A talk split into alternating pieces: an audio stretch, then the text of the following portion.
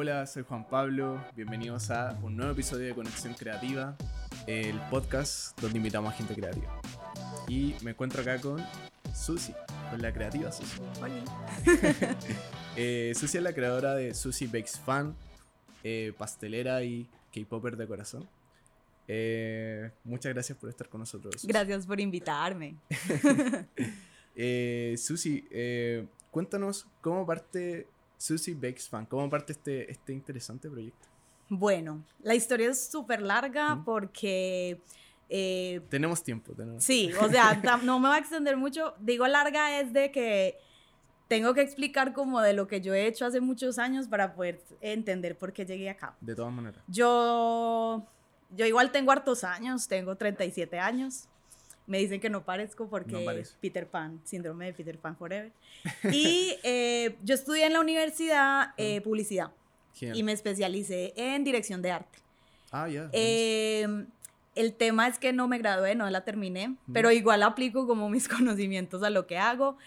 Pero en la época que yo estaba en la universidad es el, el momento en el que las redes sociales y el internet estaba como ya en full como apogeo cuando ya empieza a tomar como la verdadera fuerza que, que ya tiene hoy en día. Claro. Que es tipo 2006, 2007. Mm.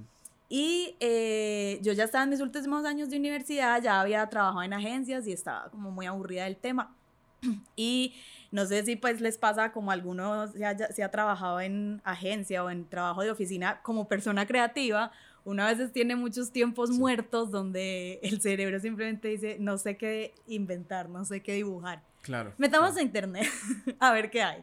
Entonces, eh, esta época era muy una, época donde empezaron muchos blogs, cuando uno no tenía como blogs, no había Tumblr ni esas cosas, mm. era como literal, sí, blogs de páginas y yo me encontré con muchos blogs de pastelería especial uno de una señora que se llama Bakerella y me encantaba lo que hacía. Entonces empecé a meterme por ahí y luego estos programas de televisión. Mi mamá es adicta a un programa, a un canal que es Discovery Home and Health. Es como lo ve todo el día, como todas las mamás aman ese canal, ¿cierto? Como todas las mamás, sí. Sí, entonces mi mamá. Como toda buena mamá tiene que ver Discovery, Home and Health. Pero es, es bacán, Sí, sí, a mí me encanta también. Y en ese canal y en otro que da también como TLC, también se llamaba, daban estos programas que eran como Ace of Cakes o Cake Boss y todos estos programas así. Había el de las chiquillas que hacían cupcakes. Y yo me sentaba a ver esos programas con mi mamá y yo decía, ay, pero ¿y esto por qué no existe aquí? ¡Qué bacán! Yo quiero. Y empecé a experimentar con eso. Desde muy chiquita a mí siempre me había gustado como la cocina. Yo soy la menor de mi casa, eh, bien hiperactiva eh, entonces, unas hermanas mucho más mayores que yo, y entonces era un, un ambiente como, ¿qué hacemos con la niña? Eh, entreténgase. Mm. Y me, me, gustaba mucho la cocina y mi mamá me traía siempre los viajes como regalos de, eh, libros de recetas y cosas así, y yo dejaba desastres en la cocina, pero igual como me dejaban hacerlos. Y cuando ya ahora más grande, pues volviendo a lo que estaba hablando, mi mamá me dijo como, ay, pero yo sé que tú, eres tú serías capaz de hacer esto. Mm. Y empecé a hacer cupcakes. Obviamente horribles porque no habían las herramientas, no había el método, era como yo estaba imitando lo que veía en televisión. Claro. Pero empecé a hacerlos como bien, se los empecé a regalar a amigas, así, etcétera, y los empecé a vender. Y en ese momento había nacido Facebook. Esto era como 2007, 2008. Y uno en Facebook podía hacer como grupos. Los grupos de Facebook, sí. sí. que no tenían como, eh, pues porque era en la época de las redes sociales donde como que todavía la privacidad el, el, el hecho de, de, tener como tus perfiles privados y de no postees todo en internet, como que ese concepto todavía no se tenía, entonces los grupos eran abiertos. Sí. Y yo armé mi grupo como para empezar a vender mis cositas y el grupo empezó a llegar gente y empezó a llegar gente y empezó a llegar gente. Y para una, un día de la madre que, íbamos, que yo quería vender como cositas, en ese grupo de un momento a otro llegaron 300 personas o mucha gente, no recuerdo muy bien. Y esa fue la primera vez que yo hice un pedido grande, entre comillas, y eran como 12 cajitas de cupcakes y yo me iba a morir de la emoción. Yo era, no, ayuda. Y bueno, ese grupo después evolucionó, ya después como que dije, ya le voy a poner como nombre a esto porque pues como que voy a empezar a venderlo. Y empecé un pequeño negocio que terminó creciendo, ese grupo se volvió ya como un grupo de 10 mil personas, después nació Instagram, entonces también nos pasamos para Instagram, terminamos teniendo local, Después empecé a hacer tortas y me metí a todo el mundo de la repostería. Pero todavía no estaba como en redes sociales como yo como persona. Mi persona era mi marca de mi empresa, mi repostería, que se llamaba Capri Cupcakes. Y ahí vendíamos y todo, pero en ese momento no teníamos nada, no era contenido de redes sociales. En esa época no éramos como content creators porque realmente lo que subíamos era como los productos del día o el encargo que hacíamos y eso era lo que se podía volver viral o no, pero como que no era, eso era tipo de 2010, 2012, mm, todavía no se consideraba mucho como crear contenido. Ya luego pasaron muchos años, yo con mi local, eh, trabajaba pues en la cocina siempre y todo, pero ya me empecé a aburrir porque se volvió muy monótono, ya era trabajo, ya no era mi hobby, ya era derechamente mi trabajo, yo no terminé la universidad, sino que toda la plata del, de los derechos de grado y todo eso, yo pues afortunadamente fui muy privilegiada que mi familia me podía pagar mis estudios. Me senté con mi papá y le dije, yo te voy a proponer un negocio, en vez de que tú me pagues todos los derechos de estudio y todo lo de grado y todo, y hacer una fiesta de grado que quiera hacer mi mamá, lo que sea, invierte en mi empresa. Bacán. Y le presenté todo un proyecto y mi papá me dijo, ya sí, a mi mamá con ataque, ¿cómo no vas a tener un diploma? ¿Cómo se te ocurre? Y yo, ay, esperemos a ver qué pasa. Y bueno, eh, tuve mi negocio durante, eh, desde que empecé hasta que vendí mi parte y me vine para Chile, fueron aproximadamente 10 años. Y en esa época también empezó como a surgir las redes sociales y todo. Espera, eh, demos el contexto. Empieza allá en Colombia. Sí, en Colombia. en Medellín. En Medellín, sí. Yo soy de Medellín. Sí. Vivo en Chile hace cinco años. Claro. Si no lo han notado por mi acento, que no soy de Chile. bueno, lo notamos. Em, entonces ya vendí mi negocio. Obviamente ya durante esos 10 años las redes sociales explotaron. YouTube, Facebook, Instagram. Eh, y yo tenía mi perfil personal y todo eso y bueno, whatever. Como en el 2015 eh, es muy, esto yo, esta historia como que esta parte no la he contado, pero tengo que encontrar como el origen de el Susie Bakes fan viene de otra parte. Yo empecé a hacer, es que me hago una vergüenza. No, digámoslo, digámoslo. yo empecé a hacer una dieta, era un libro que era una dieta. Sí, sí. Y, y entonces como que parte de, de que para uno poder, eh, no era una dieta insana, era, yo lo debo decir, el libro era bacán y te, te ayudaba como a tener una rutina más que como imponerte una dieta, era como, vamos a hacer... vida. Sí, como vamos a hacer como, y para tener como accountability o como para poder seguir firme con la dieta, era como, te decían, como, abre un perfil de Instagram y postea acá tus resultados. Y eso se, se fue volviendo una comunidad súper grande de gente. Entonces, cuando yo empecé mi cuenta, se llamaba Susie Bakes Fit. Ah. No fancy, no fit, fit, así como de fitness. Y yo publicaba ahí, y de entre esa comunidad, que la mayoría eran como personas eh, de Estados Unidos, eh, bueno, me empezó a seguir, no sé, porque yo publicaba como las recetas que decía el libro, pero las hacía como lindas. ¿ya? Claro. Y entonces ahí empezó a tener como mucha atención mi cuenta, pero dentro de esa comunidad era muy, un nicho muy pequeño.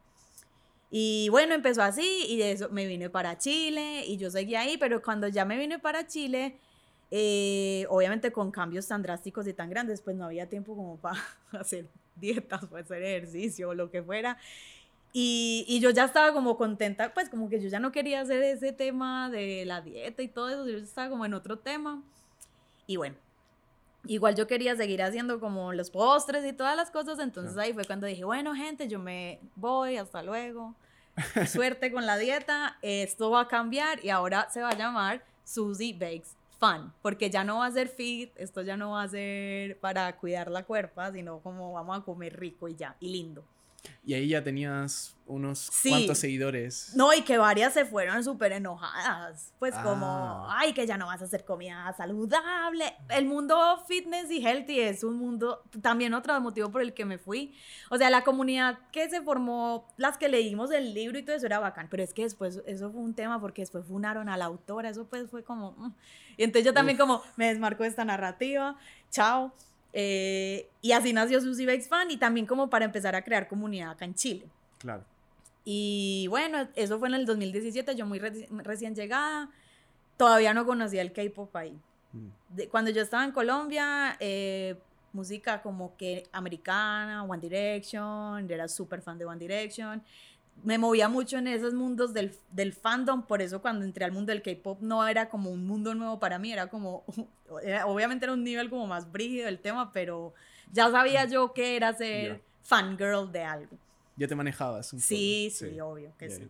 Tenía mi Tumblr de One Direction, obviamente, pues es como, también uno tiene como obviamente, sí. su alter no voy a decir cuál era, pero ahí estaba. Y ya después que llegó el K-pop, Mm, me llegó de nuevo la motivación para volver a hacer como para hornear y como lo que tuve en esa primera vez que empecé a ver estos programas de televisión cuando entré al mundo del K-pop y vi como toda la estética del K-pop y de todo esto. Igual no era ajena al mundo asiático porque siempre me gustó el anime y, las, y todo el, el diseño kawaii y todo eso porque lo estudié en la universidad. Pero cuando llegó el K-pop fue como, ay no, sí, me encanta esto. Y como que me llegó una inspiración a crear cosas alrededor de esa estética. Mm. Y ahí fue donde empezó todo. Y la primera torta que hice fue una torta para el cumpleaños de Taehyung, que es uno de los cantantes de BTS, que es B.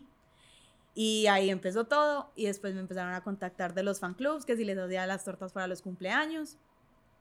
Y ahí empezó. Genial. Y entonces cada cumpleaños llegaba gente a mi perfil y llegaba gente, llegaba gente, llegaba gente. Y todo el mundo era como, te quiero comprar. Y yo, perdón, no vendo, lo siento. Y fue como que, ah, pues no podía vender todavía. Y yo, no, perdón, es que no puedo. y ya, bueno, pasaron muchos años y llegó la pandemia y por situaciones que, pues, todo el mundo yo creo que tuvimos que sobrevivir de alguna otra forma. Afortunadamente mis papeles ya se normalizaron y podía ya trabajar y ahí empecé a vender galletas, prácticamente como que entre todos nos ayudamos y era como, cómprenme galletas, necesito comer. y eso empezó a evolucionar, evolucionar, evolucionar y eh, ya es lo que es ahora, donde hago estos pedidos de galletas, ahora puedo también dar clases, doy clases de decoración de galletitas, de decoración de tortas y Ah, eso es Susi Bexman. Sí, fue súper largo, perdón. No, genial, Susi. Yo hablo demasiado, lo de. Eso, de eso se trata. Ah, te quería preguntar por tus clases, pero antes preguntarte cómo es esa llegada de... Llegas de Colombia eh, a Chile y cómo culturalmente, cómo fue... Eh, el shock cultural. Claro, cómo fue... ¿Cómo te recibimos los chilenos? Eh, a mí personalmente me recibieron muy bien. Hmm. pero yo Sé que yo soy una excepción al tema y no quiero hablarlo en contra de los chilenos, sino del tema de la migración a nivel mundial en general. Claro, que es un tema. Eh, yo vine como muy pocas personas a Chile con mucho con trabajo asegurado para la persona con la que yo llegué, por lo que muchas cosas se nos facilitaron. Entonces mi shock cultural no fue tan grande como el que yo se han vivido otras personas. Hmm. Pero a mí eh, la sociedad pues chilena en general me ha recibido muy bien. Obviamente he tenido como los, los momentos incómodos de, no sé, la persona como que dice los migrantes, etcétera, y uno como... Al frente me, sí. y como me ven, porque las personas también asocian al migrante con cierta raza o cierto fenotipo, y yo no pertenezco al fenotipo de lo que la gente y el colectivo asocia con el migrante, eh, entonces a veces se tiran comentarios pensando que soy chilena y apenas yo hablo y abro la boca es como, ay, ella no es chilena, ups. Y bueno, pero de hecho no he tenido momentos incómodos y la verdad me ha ido muy bien. O sea, si el chileno y la chilena y el chileno son distintos a las personas de Colombia en la personalidad, mm. son como más, yo no diría fríos, sino que son muy directos y son sin rodeos. En Colombia somos muy de, por ejemplo, yo voy al supermercado y estoy en la fila con la señora de la caja y yo la saludo, hola amiga, ¿cómo está? Ay, sí, vea, es que como le parece que estoy comprando esto por esto. Y es, es, es como, yo a veces, ahora volví a Colombia y mi papá es muy así y yo como, rápido, rápido, apúrele, porque pues usted para qué le está conversando a la señora, a la señora que le importa usted qué va a cocinar hoy. Pero eso es muy de Colombia, ¿cierto? armar la conversación con la gente de la fila, la de la caja, no sé, o como que uno se voltea a la de la caja y uno dice, ay, esto lo encontraste así, como está de caro esto. Algo muy lindo y algo muy sí, es bacán. comunidad. Pero aquí es muy, mm. pues como que yo también uno le conversaba a la señora y la señora pasaba a la caja y no me respondía, y yo como, ah, ya bueno. Pero son culturas sí. que no lo, yo no lo veo otros como, ritmos, sí, son otros ritmos para unas cosas. Porque para caminar en la calle, caminan a dos por hora y a mí eso me exaspera porque yo camino en Colombia y en Medellín todo se mueve muy rápido. nos levantamos súper temprano. Acá toda, en Colombia toda hora a las 6 de la mañana ya está abierta la panadería para uno ir a desayunar, porque a las 7 me voy para el trabajo. Sí, acá no. Aquí, cuando yo llegué la primera vez a Chile, eh, llegamos como un miércoles así, obviamente teníamos que mercar, y entonces al otro día dijimos, ah, vamos a mercar. Nos levantamos a las 7 de la mañana, salimos y esto era como Zombieland, no había nada en la calle, nada estaba abierto, y yo le decía a a mi expareja como, tengo hambre y no tenemos ni agua en la nevera porque claramente el agua de la llave sabía horrible también, eso es otro shock cultural, el agua. Y fue como, pero ¿a qué horas abre todo? ¿Por qué no está abierto nada? Claro. y no, ya sabemos, 10 de la mañana. Mm. Cuando vinieron mis papás a visitarme, yo les dije, eh, les tengo acá todo el desayuno y todo porque no va a haber nada abierto antes de las 10. Y mi mm. mamá así como, ¿por qué? Y yo, porque acá la vida empieza tarde y termina tarde. Entonces ese fue otro, otro shock. Pero sí, igual uno se adapta. Claro. Y se da cuenta lo adaptado que uno está cuando uno regresa de visita. Y, entonces ya el choque es al contrario. Sí. que a veces uno dice como, ay, ¿verdad que la gente acá es súper, ay, sí, extrañaba esto. Pero hay otras cosas que uno dice, no extrañaba esto, por ejemplo. Ah. Entonces, no, el shock fue mucho, pero no tanto. Eh, Susi, háblanos, me comentaste que tienes clases. Sí. Que haces clases de de pastelitos, de... Cuéntanos cómo es una clase tuya, o sea, ¿qué pasa si yo voy a una clase tuya? ¿Cómo... Bueno, mm, yo empecé a dar clases eh, antes de la pandemia, mucho, mucho antes, eh, una vez como que surgió la idea de dar las clases y no, no son como son ahora. ahora. Ahora mm. tengo como la metodología mucho más estructurada. Entonces, lo primero es que vamos, eh, cuando llegan a la clase, la clase dura cuatro horas y yo lo primero que le digo a las, a las alumnas o a las alumnas es, primero hay una clase teórica cortica, se los prometo, para no aburrirles, pero, y después vamos a practicar. Mm. Entonces, primero les cuento un poco la historia que les conté pues a ustedes al principio, como de dónde vengo y la experiencia que tengo para explicarles a los alumnos, porque eh, como es una clase para principiantes, eh, deben entender que en pastelería la práctica lo es todo. Eh, no, ah, obviamente hay gente que tiene como talento y una facilidad motriz como para que le quede todo más bonito más rápido, pero incluso las personas que llevan años o mucho tiempo en otras facetas artísticas, cuando se enfrentan a la repostería, tienen un shock de... ¡ah! No me está quedando lindo, no me está quedando pulido, porque es manejar otras herramientas de otra forma. Entonces yo siempre les mm. digo como, miren, como los míos no les va a quedar, mm. pero no lo digo en mala forma y no lo digo en una forma prepotente, sino que por eso les explico, ah. llevo 12 años eh, haciendo, tortas y cupcakes y lo digo por qué, porque es práctica. Mm. Práctica, práctica, práctica, práctica. No es por decir como, es que mi experiencia vale más que la de ustedes. No, es la práctica es súper importante. Entonces abro con ese tema, luego les explico un poco sobre los ingredientes, porque como es eh, pastelería vegana, eh, les explico un poco qué ingredientes se intercambian para poder eh, hacer las preparaciones veganas, cómo pueden hacer reemplazos de ingredientes para que también lo puedan aplicar más adelante si quieren experimentar con otras recetas propias, pues ya saben qué ingredientes son los que se reemplazan y así. Y luego ya pasamos a, en el caso de las tortas, yo me especializo más en la decoración que en la receta o en hornear del bizcocho y eso. Eh, es una receta muy básica, entonces ya los bizcochitos están listos, pues yo se los tengo listos para que los decoren. Entonces hacemos la crema, que es muy fácil de hacer. Después de eso hablo también de teoría de color, porque también otra de las cosas que a mí me gusta explicarles a, la, a los alumnos es que... Eh, hay mucha, mm, dentro de la cocina, mm. hay como mucha tendencia a, acumular herramientas y cosas que son muy innecesarias. Como dejar lo esencial. Sí. Mm. Eh, me, me, pasó a mí porque yo vivo, pues en el, el, espacio de trabajo que yo tengo es muy, muy reducido. Entonces, obviamente he aprendido a optimizar espacio y cosas, entonces les, les enseño también eso, porque mucha mm. gente piensa que para empezar un negocio de repostería o para empezar a hacer repostería necesitan mil cosas, entonces les, les explico también por ahí, y una de esas que les explico es la teoría de color, porque eh, la, hay mucha gente que tiene una cantidad absurda así como de mil colorantes, y mm. yo les digo como no los necesitan, porque aparte son bien costosos. Mm. Entonces, les explico el la teoría de color como para vamos a comprar cuatro colorantes y con esos cuatro colorantes ustedes van a hacer todo lo que quieran. Entonces hacemos esa práctica, les enseño un poquito de eso. Y todo eso se los enseño mientras la batidora está ahí batiendo crema porque pues se demora un poquito. Mm. Y ya después de eso hacemos práctica con la manga pastelera, que es lo más básico. Eh, es súper importante cómo manejarla, porque como te dije, eh, más allá de que vos tengas un diseño en mente o, o, querrás hacer como algo, la herramienta hay que aprenderla a manejar, porque si no, no te va a salir lo que vos querés hacer. Mm. Entonces aprendemos a manejar la manga, que tiene unos manejos muy importantes, sobre todo de cómo tomarla, cómo apretarla, cómo hacer ciertos movimientos para hacer ciertas figuras y también les enseño mucho cómo manejarla para que no se lastimen la mano. Claro. Porque el síndrome de muchos pasteleres es como el túnel carpiano, nos, nos dañamos la mano mm. y eh, para mí es súper importante que los alumnos se cuiden con ese tema.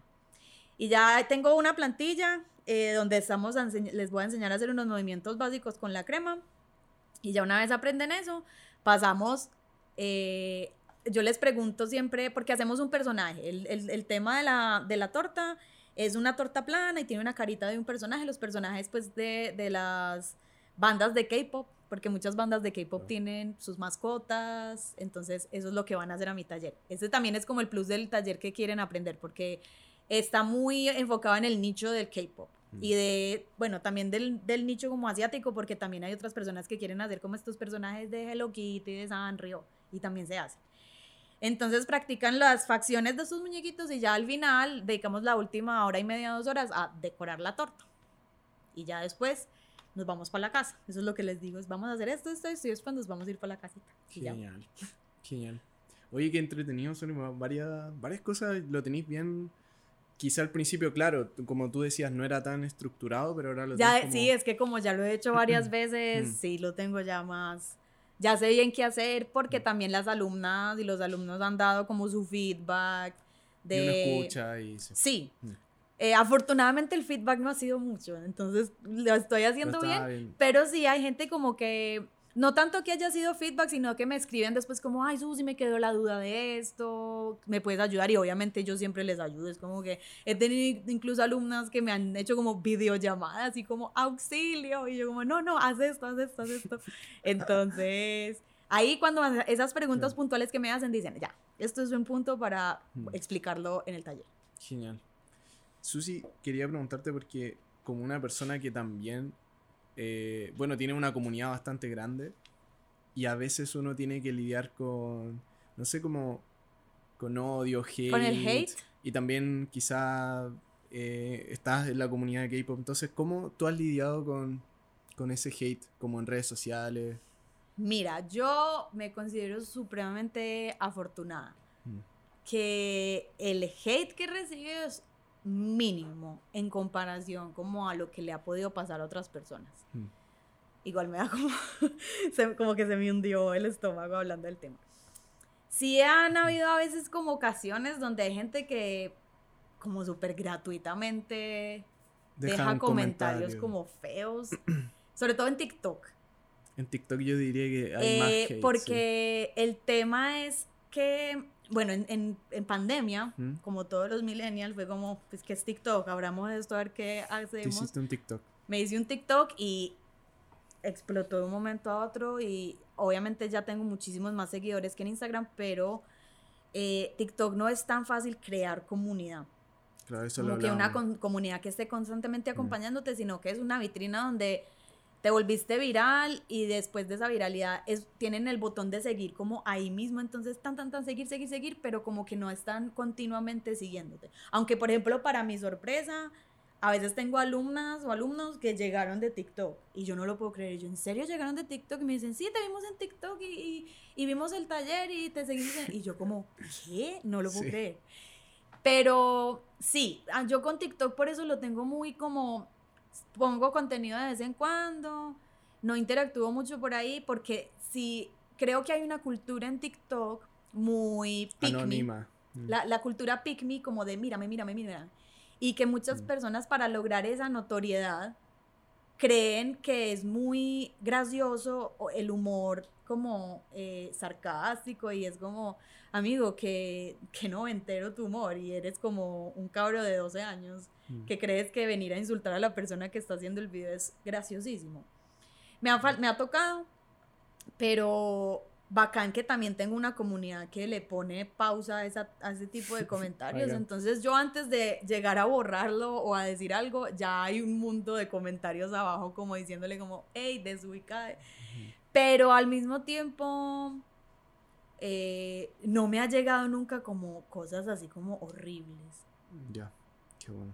Pero igual yo creo que es porque, no sé, mi contenido, es como el, contenido que yo hago es como muy, son torticas, son galletitas, ¿cierto? Yo, aunque por ejemplo en Instagram yo sí manejo un contenido más personal y doy mis opiniones, que pueden ser para muchas personas como muy eh, chocantes porque hablo de política, hablo de feminismo, hablo de, de temas serios también, sobre todo en mis historias, pero mi, mi, comunidad lo entiende, entiende que el contenido pueden ser tortas, galletas y esto, pero detrás de eso estoy yo, que es lo que yo muestro en mis mm. historias.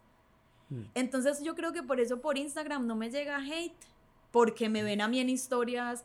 En mis historias, si tú me sigues, tú no vas a ver eh, reels de videos o no me vas a ver como, hola, estoy acá cocinando. No, en mis historias estoy yo como, eh, hola, estoy acá desde las 4 de la mañana con mis amigas haciendo una fila para comprarnos una boleta del concierto. ¿Sí me entiendes? Es más como mi... Más personal. Sí, mi día a día. Y ya el contenido como el pecho, los reels, sí es más como ese otro contenido. Entonces creo que la, la, comunidad que me sigue en Instagram me conoce muy bien, entonces sabe que, que me conoce como soy. Normalmente a veces llega gente nueva, entonces es como, hola, bienvenida, esto es lo que vas a ver aquí, si no te gusta, bye. Mm. Pero no me ha pasado nunca, o sea, solamente a veces me ha pasado, sobre todo en el contexto del año pasado de las elecciones, si era como que, sí me llegaba el comentario como, entonces, si no te gusta, devuélvete a tu país. Y yo como... Ah". y yo la verdad que aguanté esos comentarios, borrar. Mm, mm. ¿Para qué me voy a poner a pelear? Yo solamente como que con quien a veces como que enganchado a, a responderle algo, fue una vez con, con el tema de, de, estas elecciones, cuando me dijeron eso, y yo dije como, ¿cómo así? Es que es, como, este, este, es mi país. Claro. Este es mi país. Vivo acá, soy residente permanente de Chile, es mi país. De todas maneras. Y ahí sí, como que me dio mucha rabia y me, me sentí súper mal porque hace mucho tiempo no me, no me daban un comentario como xenofóbico. Mm. Y que qué rabia que usen esa herramienta para tirar hate. Mm. Y igual lo dice mucho más de la persona que lo lanza que de mí. De todas maneras. Entonces, pero igual sí fue brígido. Pero no mm. me, no, es, no me pasa muy seguido. Es normalmente cuando uno dice como estas, estas opiniones como más serias. Mm. Pero de otras cosas no, no me pasa. Es como... Igual yo pienso que si uno no está constantemente como alborotando el chispero. Sí, sí. Yo no voy a decir que, el hate está justificado, pero creo que hay ciertos creadores de contenido que lo incentivan. Inclusive que lo buscan. Sí, para, para, darse más notoriedad y yo digo, ay, qué cansancio. Sí. Ay, porque tengo, conozco gente que decía como, no, yo, si a mí alguien llega a decirme algo, yo sí le paro los carros, eso es muy chileno, yo le paro los carros, muy confronta, pues confronta, y yo soy como, no, no, no, yo, yo borro. Yo de mensaje no leído. como que es como, no, yo para qué me voy a poner a pelear, qué mm. pereza, porque más allá de, de todo eso me voy a angustiar yo. Mm. Sí, sí. Y, cuando, y sobre todo mm. si uno es una persona que tiene trastorno ansioso, te, pues no se vuelve uno nada. Entonces, no, no, ok. Qué bueno, qué bueno, Susi. Yo encuentro que, así personalmente, sí, también uno tiene que mantener como, inclusive cuidar a su comunidad, o sea, eliminar el hate yo siento que está completamente bien y que las opiniones distintas a uno está bien, dejemos las opiniones y que se genere un debate. Pero el hate puro, como de, oye, te odio, oye. Es que eso es lo que, yo digo, sobre todo, obviamente uno no es perfecto y si una persona te está increpando algo que con mm. lo que, o sea, te equivocaste, mm. oye, te equivocaste diciendo esto, whatever, uno lo toma y uno dice, ah, sabes que sí, mm. gracias. porque claro, uno no es como, nadie es perfecto. Pero ya cuando llegan como porque sí a darte una opinión que vos no pediste o, que ni preguntaste, es como, ¿para qué? Mm. Pero yo tampoco, por ejemplo, si yo digo algo y una persona me da su opinión y yo que no le pedí y yo no estoy de acuerdo, les dejo el visto. Porque yo para qué me voy a poner a enganchar con eso y o a decir así de una forma toda prepotente, no pedí tu opinión. Hmm. No, es como, ya le dejo el visto. El, silencio a veces habla más. Sí. Y le dejé el visto. Sí. Y ya, y si se, enojó porque le dejé el visto, pues, ah, sorry.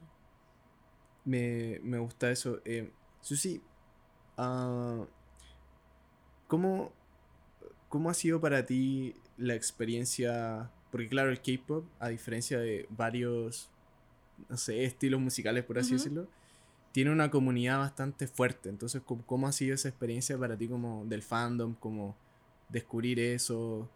¿Qué cosas han sido las cosas, las cosas buenas, las cosas malas? Como, ¿Cómo ha sido para ti ese... Eh, bueno, pues yo lo... Yo vengo... Yo no soy nueva en las experiencias de fandom porque sobre todo en mi familia siempre hemos sido como muy fangirls y fanboys desde, desde mi papá. Mi papá es, es como Trek y le gusta Star Trek y Star Wars y mm. los Beatles le gustaban en su época. Eh, mi mamá también es como, tiene como su, es muy fanática de las cosas que le gustan, lo que les conté del Discord y Home and Hell, es como, o sea, el sueño de mi mamá es conocer a los gemelos a la obra, pues si yo algún día logro que esos señores noticien a mi mamá, mi mamá se va a morir. Eh, mis hermanas también, mis hermanas eran súper fanáticas de, de, Queen, de Soda Stereo, y me acuerdo que todo el rato en mi casa era como, ser fan era súper normal, o sea, mi hermana era de ir a dormir al estadio para entrar de primera, al... entonces era muy normal todo eso. Y ya cuando yo empecé también con lo mismo, eh, acá súper la caída del carnet, pero bueno, eh, Backstreet Boys, NSYNC y todo eso a mí también me fascinaba al punto de que estoy hablando del 97 o 98 y pues traer cosas como de otro país era impensado y me mm. acuerdo que una vez una amiga me trajo como una ficha de Britney de un viaje a Estados Unidos y fue como lo máximo. Pagué un mundo de plata por eso yo creo, pero valió la pena. Un CD, un, un, un afiche, ni siquiera el CD, porque el CD lo tenía quemado. O sea, mi amiga traía los CDs originales y todas lo copiamos. Se copiaba, sí. Entonces, cuando ya empezó toda esta movida de internet, es que yo creo que más, o sea, obviamente con el K-pop pasa y la gente en el K-pop es bien fuerte, pero yo creo que más allá de eso es que el K-pop ha tenido un boom acompañado del boom de las redes sociales. Mm. Entonces, yo creo que por eso es que es tan, tan, tan masivo. Pero también hay otros fandoms que han sido muy fuertes por las redes sociales, por ejemplo, el fandom de One Direction, que yo también fui parte del fandom de One Direction entonces cuando llegué al mundo del K-pop no me pareció tan... Claro, sí. Como tan extremo o tan loco como lo ve gente como de afuera. Como que lo entendiste. Sí, yo tenía, yo también era súper partícipe de todo lo que pasaba en One Direction, de seguir sus conciertos por las transmisiones en vivo que hacían eh, amigas o compañeras o niñas que seguíamos en Tumblr, lo transmitían en vivo, hasta incluso se hacían como narraciones en vivo por Twitter, la gente como, están cantando esta canción, están haciendo esto, esta hizo eso, subían la foto y todo el mundo. Entonces yo hacía eso, entonces a mí ahora ver todo esto que pasa en el K-Pop no me parece tan mm. descabellado, tan extremo, porque hay gente mm. que es como, ay, las fans del K-Pop son súper locas, y yo como, ah, sí, iguales a los del fútbol, pues es como, son lo mismo. Claro, claro, claro, como que entonces, sí, o sea, yo a mí, a mí me encanta. Mm. Obviamente hay cosas con las que no estoy de acuerdo, en lo absoluto, pero, pucha, pues es que todo el mundo tiene opiniones distintas y, y mientras uno no mm. le haga daño a los demás, pues está bien. El tema es que a veces en el K-Pop se cruza esa barrera de, de mm. lastimar al otro. Con todo esto de ser antifan, por ejemplo, de ciertos grupos, o de dictaminar tú qué debes hacer para ser un fan no te pueden gustar ciertos grupos, ciertas guerras. Lo encuentro absurdo. Mm. Lo encuentro absurdo. Por ejemplo, bueno, que veníamos hablando del hate. Eh, a veces uno de, las, de los temas como de los que eh, pelan de mí, como dicen en Chile, en Colombia le decimos como rajar de la gente, acá dicen como pelar, es que es que a mí me gustan demasiados grupos. Ese es, ese es el problema que la gente ve de mí. Es que te, gustan, demasiados grupos. Y yo como, bueno, yo no lo veo malo, sorry. Mm. es que tú no le eres fiel a mm. X grupo y es como, ¿cómo que le soy fiel a quién? No le soy fiel a mi país. Me fui de mi país, ahora le va a ser fiel a una banda. Mm. Entonces es como, pucha, a la gente a veces se le olvida que esto es un hobby. Claro. It's not that serious. Es como, amiga, no es tan serio. Tú apagas el compu y hasta ahí llegó todo. Ya, pues no, uno apaga el computador y ya, o baja el celular y se acabó. Entonces, sí, a veces se llevan a extremos muchas cosas que, que también creo que se exacerbaron en la pandemia. Porque ahora al estar tan aisladas fue como la gente a veces era lo único que tenía. El fandom, mi experiencia de fandom, mi banda o mi grupo o varios grupos. Entonces, eh, sí es como un yo, yo más allá como de que esté encerrado solo en el K-pop, sí lo veo muy como un fenómeno social, porque creo que también pasa en otras instancias. Yo creo que en otros fandoms y otras cosas también pasan lo mismo que pasa en K-pop. Pasará, no sé, en el mundo de anime, pasará en el mundo, no sé, de los juegos online. Los deportes también. De los deportes yo también. Pues es que en los deportes yo sí pienso que ahí sí lo llevan al extremo porque llegan al extremo de la violencia física. Ahora yo no sé qué va a pasar si viene BTS a Chile. que va, yo no sé si vamos a hacer como si, no sé, ganó el mundial Chile y todo el mundo va a estar. Eso va a ser. No me quiero imaginar. Pero. pero sí. es, es, muy loco. Y yo creo que la pandemia ha sacado muchas cosas un poquito negativas, pero que yo espero que, que ahora que estamos regresando como a esta nueva normalidad nos demos cuenta que no es tanta la gente que creíamos que era como mala, hmm. como, o tóxica, no mala, tóxica. Y que uno cuando interactúa con gente de afuera o que se está reencontrando con gente es como, ay, no era tan, no era tan horrible. Sí. No había tanto hate, no, es hmm. tan real como las peleas en Twitter. Hmm. No son tan reales. Como afuera estamos todos acá en paz. Y en Twitter todo el mundo se, se mata y, en, y afuera uno sale y ve, no, no pasó nada. Entonces, ojalá volver a salirnos, pues salirnos del mundo online, como que nos vuelva a poner en un espacio más tranquilo. Mm. Porque si uno se puede sí. enrollar en el mundo virtual y volverlo el mundo real y, y eso puede ser súper peligroso. Claro, claro. me pasó hace poco que eh, estábamos viendo un video. ¿Qué video estábamos viendo? Street Kids, ¿cómo se llama? Stray Kids. Stray Kids. Y. Y me pasó como lo que decía, como lo entendí. Como que vi el video y bueno, entendí por qué a las chicas, como. Eh, o sea, en general a las chicas, eh, les encanta. Bueno, los videos son. Están son brutales. La producción de los videos de K-pop tienen una demasiada alta producción. Siento que. Como casi una película, es como cinematográfico, es un, es, un evento. es como... A mí me capturó porque para mí fue como una regresión. Mm. Como te dije, yo fui fan en los 90 de todos estos grupos y de, sobre todo, sus videos eran finales de los 90 y mediados del 2000, mm. era todo este boom del video musical americano. Mm. Porque vos veías los videos de Britney, eran como locos. Los videos de NSYNC eran así como y que la noticia era como, es que este video valió no sé cuántos millones de dólares, o incluso Michael Jackson hace mil años también con sus videos eran súper locos, y después de eso bajó, el, el, MTV entró como en su decadencia, donde ya la música no era nada, sino como sus realities y sus programas, que también eran buenos y yo también me los veía. Pero cuando volví al Jersey Shore, todo eso. Sí, los Osborne, Jersey Shore, eran demasiado buenos. Jersey Shore.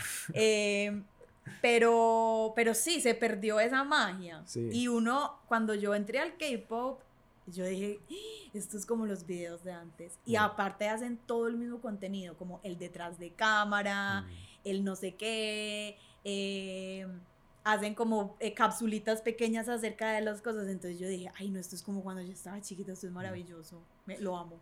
Como que puedes seguir mucho la vida de cada integrante de la banda mm. y como me siento que, y podéis ver como tú dices, el behind the scenes, como ciertas cosas que en ciertas bandas no se ven, como el proceso musical, el proceso de cómo se grabó. Entonces, ver eso yo creo que también hace que, que el fandom también sea tan fuerte como... Y, y que sean, bueno, eso es un arma de doble filo porque igual el fandom crea una conexión muy estrecha con el artista al tenerlo tan disponible todo el tiempo. Porque el éxito también del K-pop es esa disponibilidad que tiene el grupo todo el tiempo para sus fans. Vos tenés contenido diario. Ya sea que publicaron una foto en Instagram, en Twitter, subieron un TikTok, hicieron un live en esa app de lives que hacen, o si ya sos una persona que está pagando dinero estás en la aplicación de mensajes directos, entonces vos sentís que estás conversando. ¿Puedes, hablar con, directamente? supuestamente, pero bueno. estás vos y otras, otro millón de personas hablando con el otro que debe tener un feed así que le ve, pues eso debe ser lógico ver esa aplicación. Pero la gracia es esa, como tú puedes pagar un premium y... Sí, y la gracia es que la forma en la que está diseñado es como un chat privado y tú no ves el chat de nadie más. Tú solo ves lo que manda el idol o la idol y lo que escribes tú. Entonces es como una conversación personal. Y yo lo encuentro positivo porque es bacán que nadie pueda ver los mensajes que uno escribe. Pero al mismo tiempo es un arma de doble filo porque quién sabe qué cosas les escribe la gente es, escudadas en que nadie los está leyendo y no hay nadie más haciéndoles ahí como policía de, bueno, digas esto por favor. Y ha pasado que han, han ha habido idols que han salido a decir como, oigan, se pueden calmar en los DMs, por favor, porque pues se están diciendo cosas muy feas. Entonces, si la gente a veces es como bien mm. extrema en sus cosas. Y, y debe ser súper difícil también como, como idol, como eh, el sentido de estar constantemente 24/7 dedicándole a tus fans y como también yo sé que ellos como eh, no estoy tan familiarizado pero al menos yo puedo ver como la producción visual y audiovisual y cómo entrenan, o sea, deben estar como entrenando constantemente. Sí, son prácticamente atletas olímpicos. Eso, atletas olímpicos. Yo los compararía inclusive con atletas. Sí, es que es básicamente la misma carrera porque empiezan a entrenar desde que están súper jóvenes, desde chicos, después debutan. Para mí sí, es, es prácticamente lo mismo que un atleta olímpico. Pues por eso la gente cuando empieza como no, que como hacen tantos conciertos, tantos shows, y es como, es su trabajo, es como un futbolista, es como si dijeran que Leo Messi no puede jugar cada ocho días un partido de fútbol. Es como obvio sí puede, está, entrenó para eso. Claramente la, la, la, industria musical, y yo sé que se sataniza mucho la del K-pop, pero la industria americana es exactamente lo mismo, de explotar a sus artistas, sí pasa, eso no se puede negar y uno como consumidor responsable tiene que saber a veces incluso como cuándo parar y cuando decir, ¿saben que no? Yo este contenido no lo apoyo porque me parece que ya es demasiado, mm. demasiado. Uno de esos, por ejemplo, para mí es lo que te, te conté del sistema de mensajes privados. Yo pienso que ya es too much. Mm. Yo lo, lo tuve, no voy a mentir, lo tuve. Pero, pero sí, después fue como, ay no, esto, ya esto es muy creepy. Ah, lo borré. Y aparte porque el, al que yo estaba inscrito nunca escribía, que me parece muy bien. Pero fue como, amigo, no, estoy acá echando mi plata a un hueco. ¿A cuál estuviste? Estaba inscrita, hoy no. ¿No lo quiere decir? Sí, sí, hoy. Estaba inscrita en el de Banchan, de Stray Kids. Ya, del... De... Que Banchan es el líder de Stray Kids. Y estaba inscrita de otro grupo, eh, de Johnny NCT. Ya. Es otro grupo. Y nunca escribe. Nunca escribía. Y yo como no...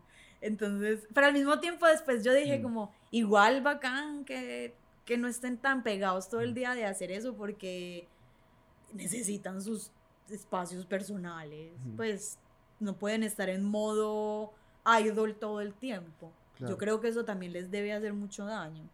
Y también estar como fan exigiendo todo el rato que den, den, den, den, den, debe ser horrible. Igual se agradece. Sí. Los quiero, gracias. ¿Cuáles son esas temáticas? Porque habrán temáticas sea, según lo que he visto, las temáticas de las letras, como son bastante positivas también, como... Hay de todo. Hay de todo igual. Todo, a ver, hay, hay muchos grupos. Mm, lo más famoso y lo que siempre se habla como de letras con sentido y así son como BTS. Claro. Eh, eh, pues ahora ya no tanto porque estaban como en su cruzada por el Grammy y por entrar como en la industria musical americana, por lo que se aliaron como con otras productoras y tienen escritores pues americanos para hacer sus letras en inglés. Y bueno, pues mm. no son lo de antes, pero pues igual la música es buena y exitosa y es, pop americano. Es pop americano. Pero lo que mucha gente enganchaba antes, y sobre todo con BTS, era como por sus letras que eran más transgresoras y era como estoy cantando una canción de K-pop, pero estoy hablando de, de, por ejemplo, la brecha económica en Corea. Que por ejemplo una de las canciones que habla de eso, eh, que se llama Bepse o Silver Spoon, habla de ese tema, como tú naciste con cuchara de plata, yo nací con cuchara de palo, y habla de la brecha económica. Pero al mismo tiempo bailan y como que te mueven la pelvis y todo el tema. Y es muy, es muy. te lo entregan de una forma, pero en realidad el mensaje igual es profundo. es, muy, es muy qué. Y, pero también encuentras eh, letras del mismo grupo que están como acá venimos a pasar rico y ya, chao. Mm.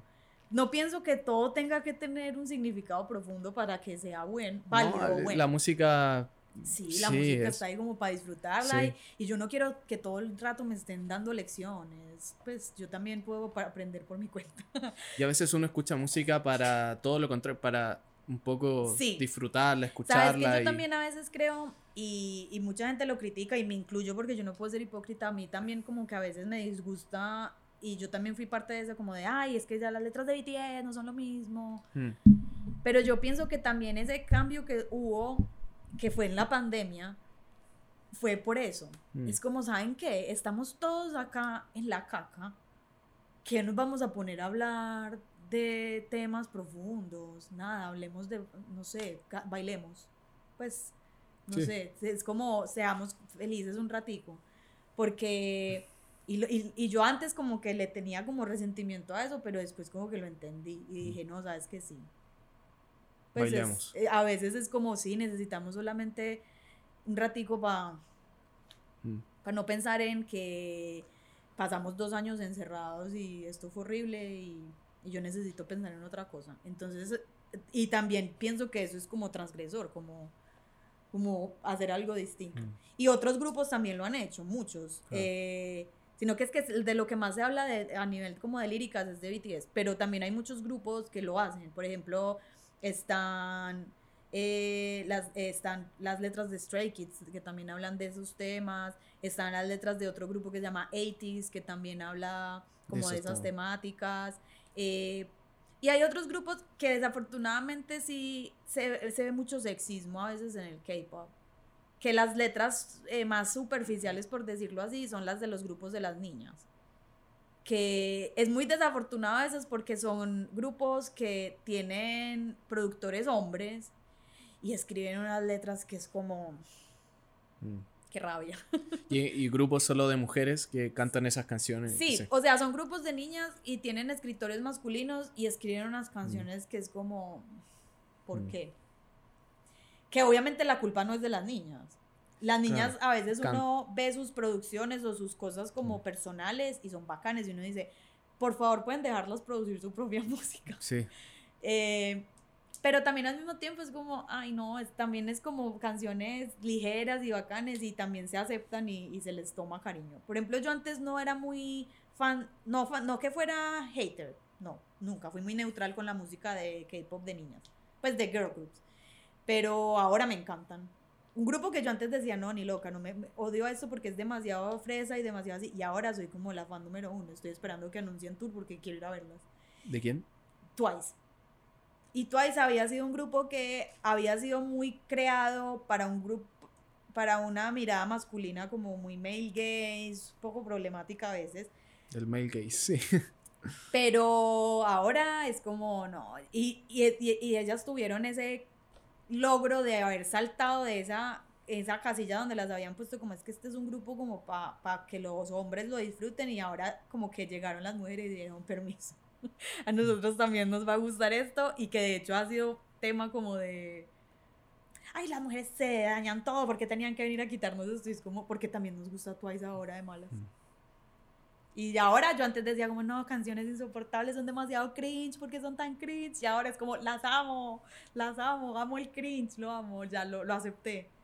Entonces, pero sí, Igual también a veces es el tema de que está en otro idioma que uno no entiende completamente, entonces uno a veces se deja llevar como, ah, qué ritmo la música. la música o el gancho o el hook. Mm. pero uno baila de la letra y a veces se encuentra con sorpresas muy agradables y a veces se encuentra con cosas que uno se queda como, oh no, esto va en contra de todo lo que yo... Esto estaba bailando. esto va en contra de todo lo que yo apoyo, mm. no, pero después uno es como, ay no, uno no puede ser correcto toda la vida, ya no importa. Mm. Hablando de, no sé si de cringe, pero de, eh, de algo que fue como, que yo lo vi y dije como, oh, wow. Eh, porque está pasando que ciertas bandas de K-pop están haciendo música latina o están haciendo remakes. Sí. Como no sé si lo has visto, que hemos... ¿Qué opinas de eso? Como eh, están intentando ingresar como a Latinoamérica. Pero hace mucho tiempo. Hace mucho tiempo ya. Sí, o sea, yo sé. A ver. Yo vi uno de Luis Miguel. Sí, ese era el que te iba a decir, el de Luis Miguel de, de, Super Junior. Ese no es reciente, ese. No, ese ah. fue en el 2018, 2000, a finales del 2018. Ya, ya. Eh, lo que pasa es que Super Junior siempre ha tenido una cercanía. A ver, Super Junior es un, un grupo anterior, por ejemplo, a BTS y a todos esos, ellos son de la segunda generación. el K-pop a veces se define por generaciones. Porque los grupos van debutando según los años y entonces según como la, el periodo de años en el que debutan, Esa fue la los asocian a su generación. Entonces Super Junior es de la segunda generación, son un grupo ya que tiene una trayectoria bien amplia y fueron un grupo muy conocido a nivel internacional, pero en la época que debutaron no había el impacto tan grande de redes sociales como lo que hay ahora, entonces no tuvieron ese impacto tan enorme como el que tiene BTS en este momento, por ejemplo. Pero igual sí eran muy famosos y tenían muchos fans, sobre todo en Latinoamérica. Entonces, parte del crecimiento que tuvo Super Junior en Latinoamérica fue el que le ayudó a impulsar a Super Junior a la fama, más allá de Corea a nivel internacional. Entonces, Super Junior le tiene mucho cariño a Latinoamérica y a Chile sobre todo. Ellos tienen una viña aquí, pues les encanta venir. Y yo creo que más allá de que sea como o cringe o apropiación cultural o como lo queramos llamar, yo creo que es más un homenaje que le hacen una como a su fandom latino y un reconocimiento de, hey, ¿saben que Nosotros sabemos que ustedes estuvieron acá desde el principio, entonces hagamos una canción en español y, y, a mí me pareció maravilloso que hubieran hecho la de Luis Miguel. Me dio mucha risa y el video es muy gracioso. Lo que pasa es que también a veces eso pasa en el K-pop y es que los, los, las personas occidentales no entienden como a veces el humor asiático o las parodias que hacen o esto y que a ellos les importa nada hacer cringe, pues o llamarlo cringe. Y el video de Luis Miguel, obvio, es súper cringe. Yo se lo mostré a mis hermanas que aman a Luis Miguel y ellos me decían, ¿qué es eso? pero igual fue como, no, pero igual me gustó mucho la canción, le salía bien, pero la peluca de Luis Miguel. La peluca. Y yo porque es que el pelo de Luis Miguel es icónico. Es irreplicable, tiene que ser con peluca. Tenían que hacerlo, pues era como a mí yo lo encontré maravilloso. Y ya después de ese, de, de, de si tú, si no supiste amar, también sacaron la canción con Leslie Grace que es Lo Siento. Mm. Eh, y, yo, y eso fue un boom. Mm. Que es como la, pues como la de las primeras mezclas latinas. Que, no sé si fue la primera porque no me voy a aventurar a dar datos exactos porque tampoco tengo un conocimiento tan amplio. Pero sí fue la primera vez como que los fandoms latinos se sintieron como, como, ay, somos, somos, estamos, somos, somos el centro. Porque siempre todo ha girado alrededor de, de no nos vamos a, decir mentiras, siempre todo ha girado alrededor de Estados Unidos. Siempre la meta de todos los artistas es triunfar en Estados Unidos. Y es mm. como el epítome del triunfo. Y eh, el público americano por eso es tan exigente como con muchas cosas. Y nosotros somos como, allá se enojan porque no tienen cinco fechas en su ciudad y nosotros acá nos ponemos felices porque dijeron gracias en una canción. y nunca van a venir a un concierto. Entonces, a veces sentirse como validades es súper bacán. Es como que cuando sacaron esa canción, todo el mundo fue como, ya, qué bacán. O cuando también otro grupo sacaron canción con Rake, también fue bacán. Eh, por ejemplo, Monsta X, otro grupo, sacó, que es una canción que casi nadie conoce, pero es muy buena, sacaron una canción con Sebastián Yatra. Por ejemplo, para mí fue súper bizarro porque Sebastián Yatra es de Medellín, es de, donde soy yo.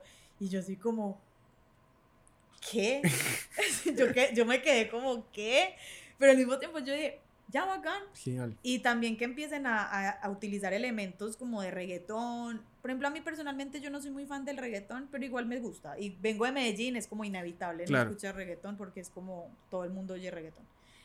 Y hay muchos grupos que lo incorporan y lo han hecho de muy bien porque lo han acomodado al K-pop, por ejemplo, 80s. Es un grupo que tiene muchos elementos de reggaetón, pero los utilizan bien. No es que están creyendo de reggaetoneros. Hmm. Cero. Tienen su propio estilo, de hecho hacen música muy diferente, pero tienen esa base del el beat, de reggaetón, medio latino. Bombo y caja, como... Sí, y entonces es como igual bacán. Yo encuentro mm. porque todo se va globalizando. Es como si dijéramos, no, el reggaetón no podía existir porque el reggaetón tomó herramientas del rap. Y como el rap es americano, entonces no puede existir el reggaetón. Entonces ahí diríamos, no, el K-pop no puede hacer. Incluso el K-pop también tomó herramientas del, del, hip hop en su época. Entonces, mm. yo pienso que mientras se tome con respeto y reconociendo de dónde viene los elementos que tú tomaste para crear tu, tu, tu arte es lo importante. Mm. Porque ya pasamos de apreciación a apropiación. Porque si yo tomo estos elementos y digo, no, yo me inventé esto, esto es mío, ya es como, disculpa, no. Entonces, mientras lo hagan de forma respetuosa, a mí me parece súper bien. Qué, qué bueno, qué bueno que. Qué bueno que. Claro, a veces está como esta que la gente es como muy purista y muy como, no, es que no puede ser. Pero tú decís como, oye, ¿sabéis que celebremos todas las bandas? Celebremos la buena música, que al final es eso. Sí, al final es eso. Celebremos la buena música. Yo antes también era como, ay, no me puede gustar esta banda, como... Sí, eh, y es como, ¿sabéis no es, así. es buena la... Las canciones son buenas. En Colombia, yo no sé si acá hay un dicho, pero en Colombia hay un dicho que dice como el pez muere por la boca.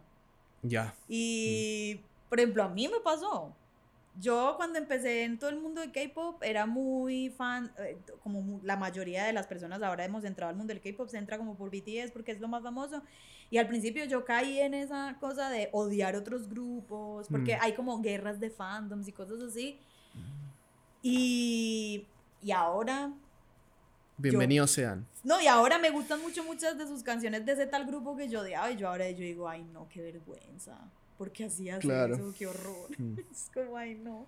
Y, luego, y, y, con mis seguidoras les he contado y les he admitido, yo miren, yo antes era anti de EXO y me caía mal, no sé por qué. Y mm. después fue como, conocí amigas que son, eran, era, es por eso, uno se rodea de, de, un círculo como que todo el mundo es monotemático y entonces uno dice, ah, no, es que está bien hacer esto. Mm. Pero después uno llega y conoce a otra persona que te dice, oye, pero no, a mí me gustan y porque a ti no te gustan y te cuestionan y uno es como, ve, no sé por qué no me gustan, porque me monté al tren del hate sin, mm. sin pensar. Mm. Y tengo amigas que les gustaba y terminé yo escuchándolos y fue como... Mm. Yo fui demasiado tonta por no haberme dado la oportunidad antes, solo por haberme montado en un tren de hate que era sin sentido. Entonces yo ahora con cualquier grupo, es como sí, Incluso hay personas que me siguen de la comunidad y me dicen, ay, mira, debutó este grupo para que lo mm. escuches. Y yo, ya, le voy a dar una escuchada. Y digo, pucha, no me gustó. Ay, sí, me encantó. A la lista. O a veces en, en, en las listas de, del streaming salen canciones que uno es como, ¿quién es este grupo? Mm. Y uno busca no cerrarse. Pero igual eso es muy personal. Y las personas que quieren estar escuchando el mismo grupo todo el día, pues también se respeta. Mientras no por debajen a los demás. Sí. Y no crean que porque hacer eso es mejor que el otro. Y igualmente las personas que como yo escuchamos música más variada, tampoco estamos por encima de las personas que solo escuchan un grupo. Claro. Todos estamos acá en la misma. No hay una jerarquía de cómo ser fan. Sí. Es como cada quien tiene su estilo y todos son válidos. Mm. Mientras no estés dañando a los otros. Entiendo. Que, que se normalice eso, que, que sea más como... Ay, ojalá. Sí es súper necesario dentro del mundo del K-pop porque... Porque y así todas las bandas se ven beneficiadas porque en realidad todas crecen y crecen más inclusive. Claro, no, y todos se esfuerzan demasiado. Sí. Yo creo que ser idol es... Es como cuando uno ve... Es que a ustedes no les pasa que cuando uno ve los olímpicos, uno no está haciendo fuerza solo como por un atleta. Uno como que ve a todos y es como, wow, todos son secos, como el que gane es Obviamente si está el del país de uno, uno pues apoya como el de su país porque no tiene ese ese pensamiento como que nos han metido de ese tema. Pero hay, la, uno habla con mucha gente y la mayoría de la gente disfruta ver los Olímpicos solo por el espectáculo de los Olímpicos, mm. sin importar quién ganó o quién no.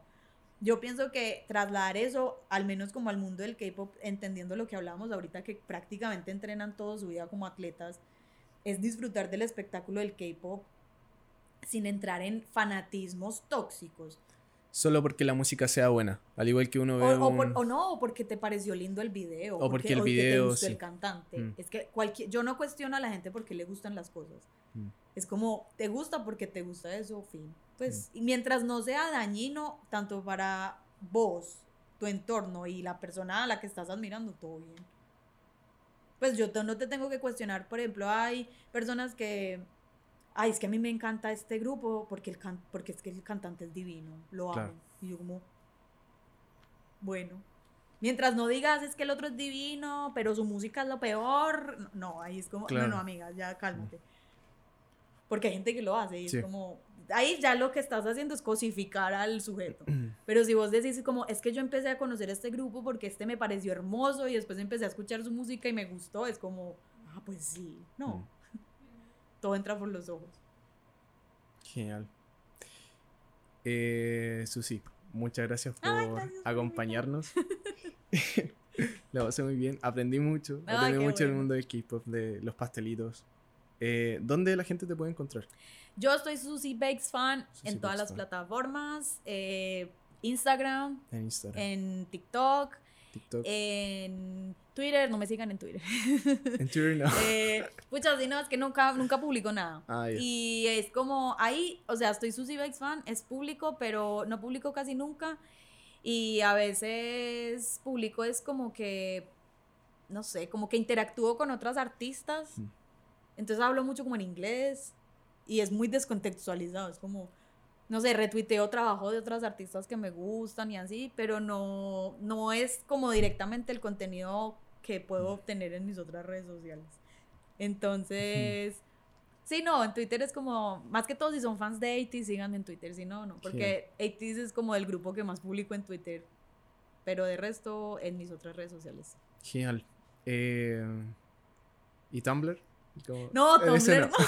Ese no se dice. No, no, no, no lo tengo, uf, lo tengo súper abandonado, además que ya lo desactivaron, porque con todo lo que pasó en Tumblr de todas las políticas que cambiaron y eso, no, yo, o sea, yo terminé como con mi fandom de One Direction, o sea, nunca terminé, sino como que ellos se fueron a su hiatus eterno tú sí. y ya fue Hiatus. como ya fin del tema. Mm. Y mucha gente, y Tumblr se volvió también un ambiente muy tóxico, Mm.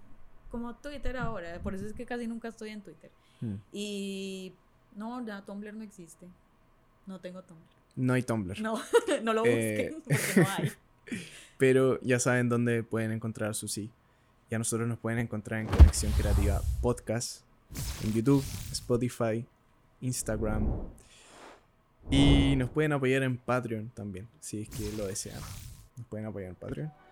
Muchas gracias por venir, Susi. Ay, gracias por De invitarme. verdad, lo pasé muy bien. Ay, qué bueno, yo también. Y nada, pues, eh, este este es un nuevo episodio. Aquí termina Conexión Creativa. Muchas gracias. Yo hablo mucho, perdón.